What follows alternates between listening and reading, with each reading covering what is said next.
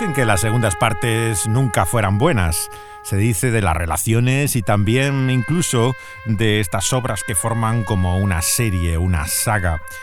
Hay pocas películas cuya segunda parte siquiera llega a la altura de la primera, pero hay excepciones. No es una regla invariable. Hay pocos casos que podemos mencionar y uno de ellos sin duda es El Padrino.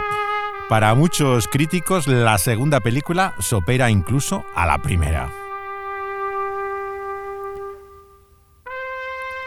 En 1974, cuando se hace la segunda parte del Padrino, vemos que Coppola eh, se enfrenta eh, a ella con un éxito insospechado. Tenía unos medios, un presupuesto eh, que sobrepasaba totalmente el que tuvo en la primera película. tenía la libertad para hacer exactamente lo que quisiera. La tercera parte que vino después es otra cosa, no tiene ya la libertad de las otras dos y en la segunda hizo verdaderamente lo que quería. La tercera lo que ha podido hacer es lo que le ha dejado eh, los escasos medios que le quedaban. Un epílogo, que es como la ha llamado finalmente, tampoco es una tercera parte. En realidad, esta segunda podríamos decir que es la conclusión y lo otro es como un apéndice. Apenas ha añadido, de hecho, tres minutos a esa última parte, ha cambiado el comienzo y el final, lo que no es muy significativo. No se puede comparar la tercera con las otras dos. Es como yo diría una postdata. Muchos años después, cuando ya no había la libertad que tuvieron en aquellos años 70, los directores del nuevo Hollywood hizo ese apéndice. La primera se estrenó el año 72. Era en Nueva York, bajo esa intensa nevada con colas que se extendían a lo largo de manzanas enteras. Hubo publicidad, pero era normal, carteles. Lo que cambió fue la pauta de exhibición, tanto que no se volvieron a distribuir igual las películas desde partir de ese momento. Marcó una historia en la distribución misma del cine. Hasta El Padrino, una película se estrenaba primero, unas semanas en un cine. Ninguna otra sala en 80 kilómetros alrededor de ella podía proyectar esa misma película, solamente estaba en una sala. Eso se mantenía un año, a veces más de un año incluso, en una sola sala. Luego se proyectaba hasta en miles de salas, por segunda, tercera vez y continuaban girando los rollos por todas partes, pero ya sin ningún apoyo publicitario que solamente estaba al principio. En Nueva York El Padrino se estrena por primera vez en cinco salas, pero con horarios escalonados. Eh, o sea, diferentes puntos del día podías ir a verla en diferentes salas, pero siempre a alguna hora estaba en alguna parte posible en la oportunidad de verla. A nivel nacional se exhiben 316, pero en otras 50 en pocas semanas después. O sea, se acorta tremendamente el periodo en el cual se extendía eh, su difusión por todo el país. Los exhibidores entonces cobraban por cuentagotas. Ahora, sin embargo, se cobra por adelantado el dinero empieza a llover a cántaros. Un millón de dólares al día estaba dando la película. Se convirtió en la más taquillera de toda la historia. Superó a lo que el viento se llevó, que es realmente la, cota más alta que había llegado Hollywood. Eh, Francis Ford Coppola se gastó el dinero en comprar una antigua mansión que había en San Francisco, la ciudad de los sueños de toda esta generación, justo frente al puente famoso de Golden Gate, eh, una casa de 28 habitaciones. Una la dedicaba solamente a sus trenes eléctricos, que era una de sus aficiones, eh, otra para los discos, y hasta tenía una sala de baile y otra para proyectar películas, claro. Irónicamente, el que colgaba su imagen de Andy Warhol en el comedor era Mao Zedong, eh, que presidía todas las comidas de Coppola a partir de ese momento. Para entender la continuidad de las dos primeras películas hay que comprender que para Coppola no es una secuela, dicho. Él la diseñó literalmente para que algún día se pudiera emitir como una sola película, de seis horas, le dijo a su biógrafo Peter Cowie. La idea de una segunda parte, de hecho, fue copiada a partir de entonces por los estudios para multitud de secuelas, hasta el día de hoy. Hasta entonces nadie colocaba el mismo título en la película y le añadía un 2. Era algo incomprensible, nadie entendía eso. Pero a partir de ese momento se empieza a tomar ese ejemplo del éxito del padrino. Incluso la discusión de cuál es la mejor empieza a partir de entonces. Nadie se planteaba si había una primera o segunda, porque no existía, y cuál podía ser mejor de las dos.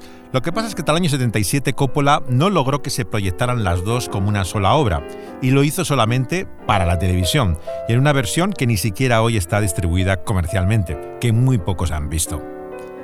Pero escuchemos la presentación de un apasionado que asistió también al estreno de esa segunda parte del Padrino en Nueva York. Es el director laureado con el Oscar, eh, José Luis García. yo diría una de las mejores películas de la historia del cine. Y dentro de esta saga, de esta cosmogonía del padrino, para, mi gusto, la mejor de las tres, puede haber peleas entre el Padrino 1 o el Padrino y el Padrino 2, pero yo creo que en cualquier caso cualquiera de ellas queda bastante por encima del Padrino número 3. Es curioso que todavía en ninguna de ellas se haya dicho, haya querido elegir Francisco Pola la frase más famosa de la novela, esa que dice que un abogado puede con su cartera más que robar más que 100 o que un millón de hombres armados. Pero bueno, yo espero que a lo mejor hay una cuarta entrega y entonces la veremos allí.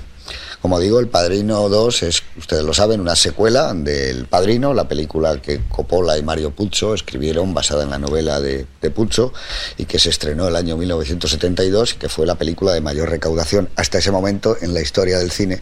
Una película que salvo algunas críticas muy escasas como Judith Chris, que dijo era una película eh, absurda y que no tenía ningún sentido, y también la otra crítica que apareció en el New York Post diciendo es una película que dentro de dos o tres años estará absolutamente olvidada, pues eh, a pesar de estas mm, pequeñas eh, gente que no estaba de acuerdo, El Padrino pasó a ser pues una de las mejores películas que se habían hecho nunca.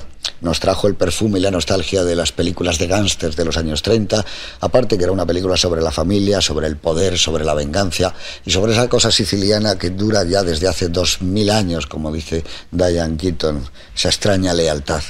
Evidentemente eh, la película fue un asombro, una sorpresa, ganó el Oscar, aquel año en que Cabaret partía como favorita, y Charlie Bludo, el que fue presidente de Paramount, trató de convencer, dándole manos limpias absolutamente en todo, a Coppola para que hiciera una segunda película. Le dijo, haremos historia, Francis. Será la primera vez que una segunda parte supere a la primera. Coppola embarcado con un contrato millonario, porque le dijo, eso significa tanto como decir que la estrella soy yo, y así era, pidió un millón de dólares de entonces por dirigir, producir y coescribir la película, se puso manos a la obra y el resultado es El Padrino 2, que ya es una sombra. Todos supimos que aquello ya no se podría superar. El Padrino 2 demuestra que que por vez primera había ya una cosmogonía en el cine y una mitología. Los nivelungos se sentaban con los Corleone en la misma mesa a hacerse trampas con un fondo sonoro de Verdi y todos con la vista fija en Shakespeare. Aquello era un prodigio. Evidentemente El Padrino 1 fue una película más comercial, pero El Padrino 2, que era más estática, era el triunfo de la inteligencia, el triunfo del talento. La película volvió a ganar el Oscar lo cual nunca había ocurrido en una secuela. También lo ganó Robert De Niro, también lo ganaron Francis Ford Coppola por su guion. Esa noche se llevó tres Oscars Coppola, igual que cuando Billy Wilder se llevó tres con El apartamento, también como productor.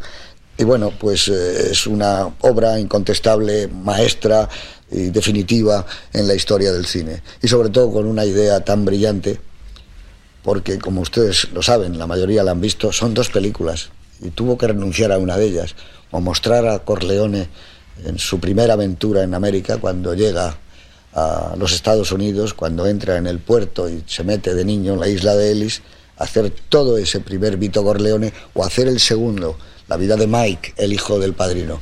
Y tuvo la idea luminosa de decir, vamos a hacer las dos juntas y las vamos a unir. Y entonces, evidentemente, gracias a un guion portentoso, podemos ver la ampliación del padrino hacia atrás y hacia adelante.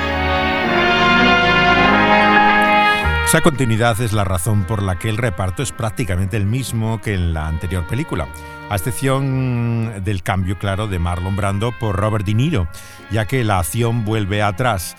Tiene un montaje en paralelo para seguir la vida de Michael Al Pacino como el nuevo padrino, junto a la infancia y juventud de su padre durante los primeros 20 años del siglo pasado, que hace De Niro. Él acababa de hacer la película Malas Calles, que escuchamos escenas de ella y oímos también eh, cómo Martin Scorsese había hecho una obra realmente sorprendente también, una visión contemporánea que era moral y religiosa del crimen en ese mismo contexto, en la pequeña Italia de Nueva York. Había sido muy alabada por la crítica Pauline Kael que eh, era profesora y fue una de las tutoras de referencia del nuevo Hollywood. Había dedicado el calificativo de la mejor película del año 73 a, a Malas Calles. Los que conocían a De Niro entonces dicen que era tan tímido como Pacino. Sin embargo, ambos eran seguidores del método, el sistema de interpretación vinculado al ruso Stanislavski, por medio de esa escuela de actores que tenía Lee Strasberg en Nueva York, en la que el, lector, el actor cuando encarna el personaje eh, lo conecta con experiencias de su propia vida y digamos que encarna emocionalmente la experiencia de quien está interpretando. Lee Strasberg eh, lo, eh, es de hecho uno de los actores también del Padrino, es el que hace de Hyman Roth en esta segunda parte, el gángster judío es el gran maestro de interpretación de todos estos actores que salen también en la segunda parte. El gran crítico Miguel Marías, el hijo del filósofo Julián, hermano del escritor Javier, de Álvaro, del músico clásico, historiador del arte, eh, de toda esta gran familia eh, genial, también es un gran apasionado de esta película. Esta es su presentación de la segunda parte del Padrino. Atreverse a hacer esta combinación de dos historias, esto que no es una continuación del primer padrino, sino que es una profundización del padrino, yendo hacia las raíces y hacia el interior de los personajes y, eh, eh, estudiando la evolución del gangsterismo en América y de sus bifurcaciones eh, hacia Cuba, sus raíces italianas, etcétera, la verdad es que exigía un, valor muy considerable. Es un momento en el que hay, mm, eh, como diría yo, la armonía entre las tendencias de ruptura eh, que había todavía en, a principios de los años 70 en el cine mundial y el clasicismo absoluto que por otra parte preside la puesta en escena de la película. Yo creo que es una película que se atreve a estar tres horas y pico eh, no siendo narrativa, en, líneas reales, aunque cada escena, cada bloque sea de una perfección dramática y narrativa absoluta.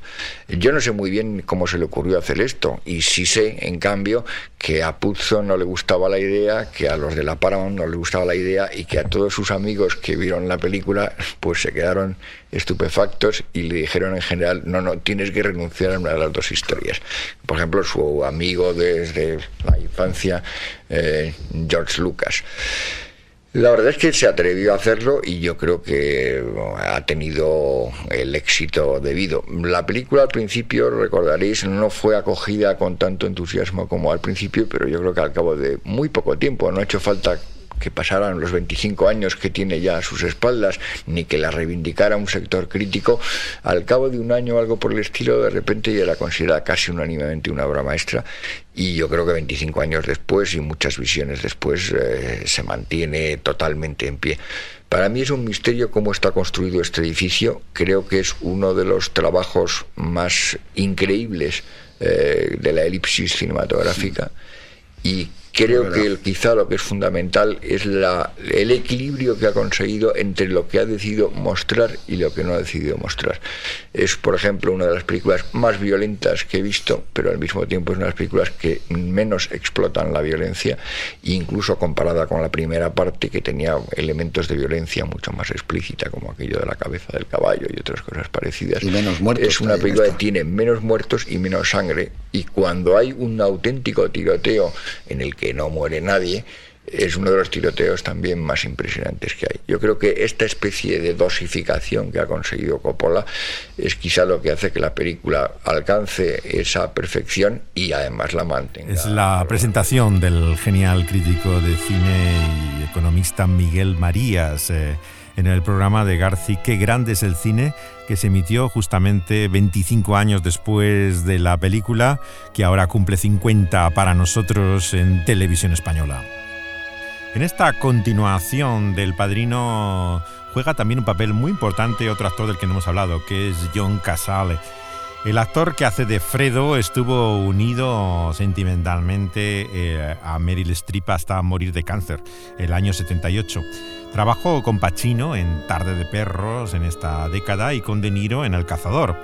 Y entre medio de los dos padrinos había hecho con Coppola y con Jim Hackman La Conversación, que tuvo la Palma de Oro en Cannes, pero que resultaba una película demasiado europea para el público americano.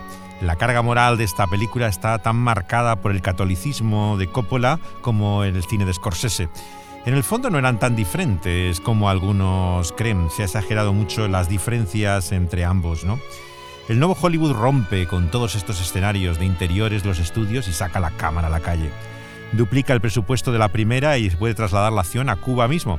Rueda las secuencias de La Habana en la República Dominicana, como si fuera Cuba. Allí es donde está eh, eh, enfermo también Strasberg y con él también su personaje. Hasta Pacino se siente mal allí, donde están tres semanas, y las secuencias sicilianas son de Tarormina. Eh, lo sorprendente es que usa el antiguo mercado de pescado de Trieste como si fuera la isla de Ellis, en Nueva York. Eh, que todavía no se había restaurado como ahora, que la podemos visitar. Inmediatamente nos viene a nuestra cabeza las imágenes del padrino. El plato principal está, sin embargo, el plato en el lago Tahoe, un sitio tradicional de vacaciones eh, que conocemos ya por el cine en Nevada, donde los Coppola se alojan en una casa medio año para rodar esas escenas. Eh, tiene que volver a lidiar otra vez con el príncipe de las tinieblas, Gordon Willis, que sigue haciendo de las suyas en la fotografía. Y a pesar de los continuos desencuentros que tienen, el llamado príncipe de las tinieblas es fundamental para lograr también ese estilo visual de continuidad con la primera. De hecho, la iluminación de las escenas retrospectivas son de un color amarillento que imita como si fuera el color sepia de una foto antigua, ¿no? Y luego es copiado eso hasta la saciedad. Lo vemos en el cine, todas las imágenes ya con esa misma iluminación que aparece en El Padrino segunda parte. La relación con Coppola no fue fácil. Willis trabajaba despacio y los choques eran continuos. El director de fotografía estuvo a punto de abandonar el rodaje. Y Scorsese recuerda en el libro de Biskins eh, que al ir a visitar a Coppola cuando filmaba el funeral de Don Vito Corleone, Francis estaba sentado en una lápida llorando. Estaba ya desesperado, pensaba que no podía seguir adelante. Él, como italoamericano, es un hombre muy emocional, ¿no? Hasta, eh, como se conocen las grandes crisis de Apocalipsis Now, ¿no? En la cual no se sabía si finalmente iba a acabar hasta quitándose la vida por la manera tan intensa en que vivía todo aquello. Él es muy minucioso en la reconstrucción de la época. Quería los sonidos de los coches que fueran como los coches de los años 50. Por lo tanto, iba a San Francisco y grababa en el Museo de Transportes exactamente el sonido que quería del vehículo. El apartamento en el que está el gángster judío es igual al que vivía el verdadero Meyer Lansky en La Habana, a quien está representando, que se parece hasta físicamente a Strasberg, casi parece él. La razón de rodar también en Trieste, como si fuera la isla de Ellis en Nueva York, es que Coppola quería que los extras que hacían de inmigrantes fueran italianos de verdad, que no fueran americanos de origen italiano. En la segunda se atreve también a llamar a la mafia por su nombre, Cosa Nostra, que en la primera no había podido hacer por los enfrentamientos con la Liga Italoamericana. Esta es sin lugar a dudas una de las grandes escenas del comienzo de esta segunda parte del Padrino. La familia Corleone ha hecho muy buenos negocios en Nevada. Es dueña o controla los dos mejores hoteles de Las Vegas, otro en Reno. Licencias que consiguieron a base de influencias. No hubo problemas con la comisión de juegos. Mm, me han informado que planea una operación de fuerza para apoderarse del Tropigala y que antes de una semana echará a Kleinman. Una expansión ambiciosa. Esta vez tendrá que hacer frente a un pequeño problema técnico. La licencia sigue todavía a nombre de Kleinman. Turnbull es un buen hombre. Vamos al grano. Dejémonos de historias. El tiempo es oro y ya he perdido bastante. Tendrá la licencia si la quiere. Su precio son 250 mil dólares más el 5% de los ingresos brutos pagaderos mensualmente. De los cuatro hoteles, señor Corleone. Algo elevado. Esa licencia no excede de los 25 mil, si no me equivoco. Exacto. Entonces, ¿por qué razón voy a pagar más? Porque tengo intención de exprimirle. Detesto a la gente como usted. No tolero que lleguen a este país honrado con su pelo aceitoso, sus horribles trajes de seda, haciéndose pasar por decentes ciudadanos americanos. Estoy dispuesto a hacer negocios con usted, pero desprecio su mascarada, la hiriente arrogancia que adoptan usted y toda su familia de mierda.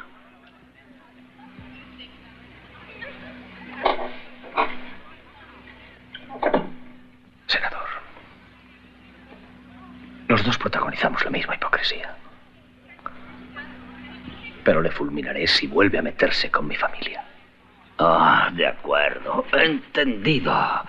Normalmente a la gente le gusta la marcha. Usted se resiste. Se lo diré de otra manera. Me pagará porque le interesa pagarme. Pero quiero la respuesta y el dinero mañana a mediodía. Ah, una advertencia. No más contactos directos conmigo. A partir de ahora trate con Turnbull. Abra la puerta. Senador, para que pueda dormir tranquilo, le contestaré ahora. Mi oferta es esta. Nada. Ni siquiera el precio de la licencia. Usted tendrá la amabilidad de pagarla por mí. Otra oferta que nadie puede rechazar, una perfecta ilustración de esa famosa frase del padrino a lo largo de toda la saga, con el senador americano eh, que se acerca a la celebración en esta fiesta eh, junto al lago Tahoe en Nevada, con la que comienza eh, la película mm, de Coppola. La mezcla que hace Coppola aquí del pasado y el presente, la idea de pérdida y abandono, vemos que eh, claramente tiene como eje la familia, ese ídolo eh, que se viene abajo ya tras la muerte del padre, ¿no? En que vemos en que ha puesto su esperanza y confianza en ella como si fuera capaz de salvarle como si finalmente estuviera allí su posible redención, como si todo pudiera ser perdonado y justificado por ese amor a la familia. Esta es la descripción del personaje de Pacino, Michael Corleone, que hace el director español de gran formación y aprecio por el cine clásico, Rodrigo Cortés. Lo que resulta verdaderamente aterrador es que desde el principio hay una especie de frialdad detrás de su mirada una especie de hieratismo, un autocontrol emocional que resulta muy perturbador. Hasta que por fin toma decisiones absolutamente implacables, sin ningún tipo de emocionalidad. Todo sucede con cosas muy pequeñas, con pequeños gestos, con el menor parpadeo posible, con ligeras inflexiones de voz. Y eso lo hace infinitamente más aterrador que un personaje que trate de dar una lección moral al espectador. Es en el fondo también esa la idolatría que muchos eh, todavía eh, sufrimos hoy en día esa idea por la cual mm, todo lo demás pasa a un segundo plano frente a ese lugar que pensamos que tiene la familia. Incluso los creyentes y cristianos, ¿no es cierto que tantas veces hablan de la familia y sus valores como si fuera lo más importante? Claramente adquiere un carácter religioso, se convierte en un dios. La historia del padrino no es solamente la pérdida de la inocencia, Dice Coppola que Michael y los Corleones no son destruidos por otra familia o por el fiscal general, sino por sus propias fuerzas internas, que ellos mismos han creado. Michael sospecha de todos. No tiene la paz del cáncer judío en Miami para ver ese partido de fútbol americano en plena tarde. No se fía de nadie. No tiene siquiera el valor que tenía el padre, ni para mancharse las manos de sangre lleva al cabo los asesinatos. Eh, eh, para él, como dice el hermano de Francis August Coppola, no existe la culpa, solamente la venganza. Cuando el director dice en Trieste que en cierta medida se ha convertido en Michael, se explica que hay asuntos personales que salen a la superficie en esa película. En su honestidad, Coppola llegó a reconocer eh, más quizás de lo que yo mismo sea y de mí mismo en esa película. Las memorias de su esposa de toda la vida, Eleonor, que ha publicado también la editorial ahora valenciana Barlin, son algo más que el libro que acompaña al documental Corazones en Tinieblas. Vemos la realidad también de esa eh, apocalipsis y revelación que produce el matrimonio lo que descubre de nuestra propia vida y que Leonor conoce de, de Coppola como ninguna otra persona. Ella que ha estado siempre a su lado y que ha visto la oscuridad de su propio corazón, en ese doble sentido del título de Conrad en el cual se inspira para Apocalipsis Now. Eleonor eh, ha pasado llorando a mares gran parte de su vida porque Francis siempre ha sido una causa de conflicto. Ha estado, por supuesto, liado con su secretaria muchas veces y no era ni más ni menos que Melissa Mathison, la guionista de E.T., la futura esposa de Harrison Ford, eh, una mujer excepcional, la que competía muchas veces con Eleanor por la atención em, de Coppola. Hasta los padres de Coppola se lo han echado en cara y le han preguntado qué hace con ella un buen chico católico, ella que ni siquiera eh, tiene ese mismo origen, cuenta Biskins en su libro sobre el nuevo Hollywood. Francis Ford Coppola compara a Michael con el personaje de esa obra incompleta de Orson Welles que es El Cuarto Mandamiento, de Magnificent Ambersons, George Minafer. Como él en la segunda película acaba solo, libre de sus enemigos pero sin un motivo por el que vivir. Ese es su castigo.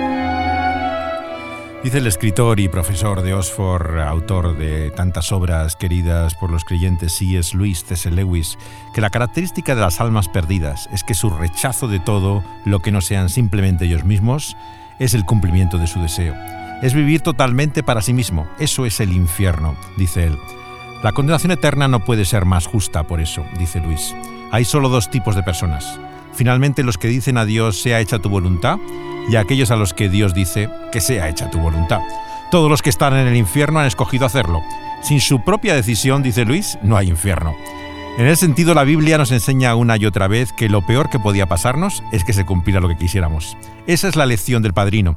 Por eso dice el proverbio en su sabiduría, no te apoyes en tu propia prudencia, no seas sabio en tu propia opinión, ya que la salvación no está en ser fiel a uno mismo, sino en fiarse del Señor, de todo corazón, porque si así le reconoces en tus caminos, Él enderezará tus veredas. En ese temor está la medicina, el refrigerio, y la condenación, queridos oyentes, será siempre justa. Lo que necesitamos es su misericordia.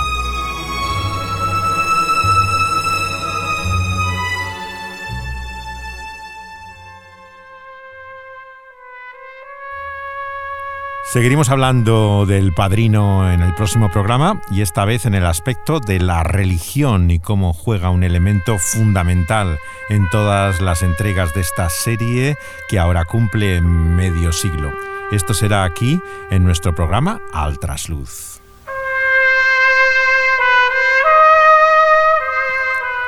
Lo pueden oír en vivo en la radio por medio de la emisora que Dynamis tenga en su localidad, pero también pueden por medio de internet eh, escuchar los programas anteriores en las plataformas en las cuales está subido como podcast. Está en lo que es eh, SoundCloud eh, bajo el epígrafe tanto de Dynamis como el pulso de la vida y también en la plataforma de iVoox. Eh, los últimos programas los pueden escuchar también en la plataforma de música Spotify. Ahí pueden oír la totalidad de esta serie al trasluz. José de Segovia estuvo hablándoles y Dani Panduro al control del sonido de estos programas les hacemos la oferta de que vuelvan a escucharnos y esperemos que no la rechacen, aunque no tengamos la fuerza para eh, poder ofrecerla como el padrino mismo. Este es nuestro ofrecimiento sincero, que sigan con nosotros en este viaje a la profundidad del el abismo que se esconde en el ser humano.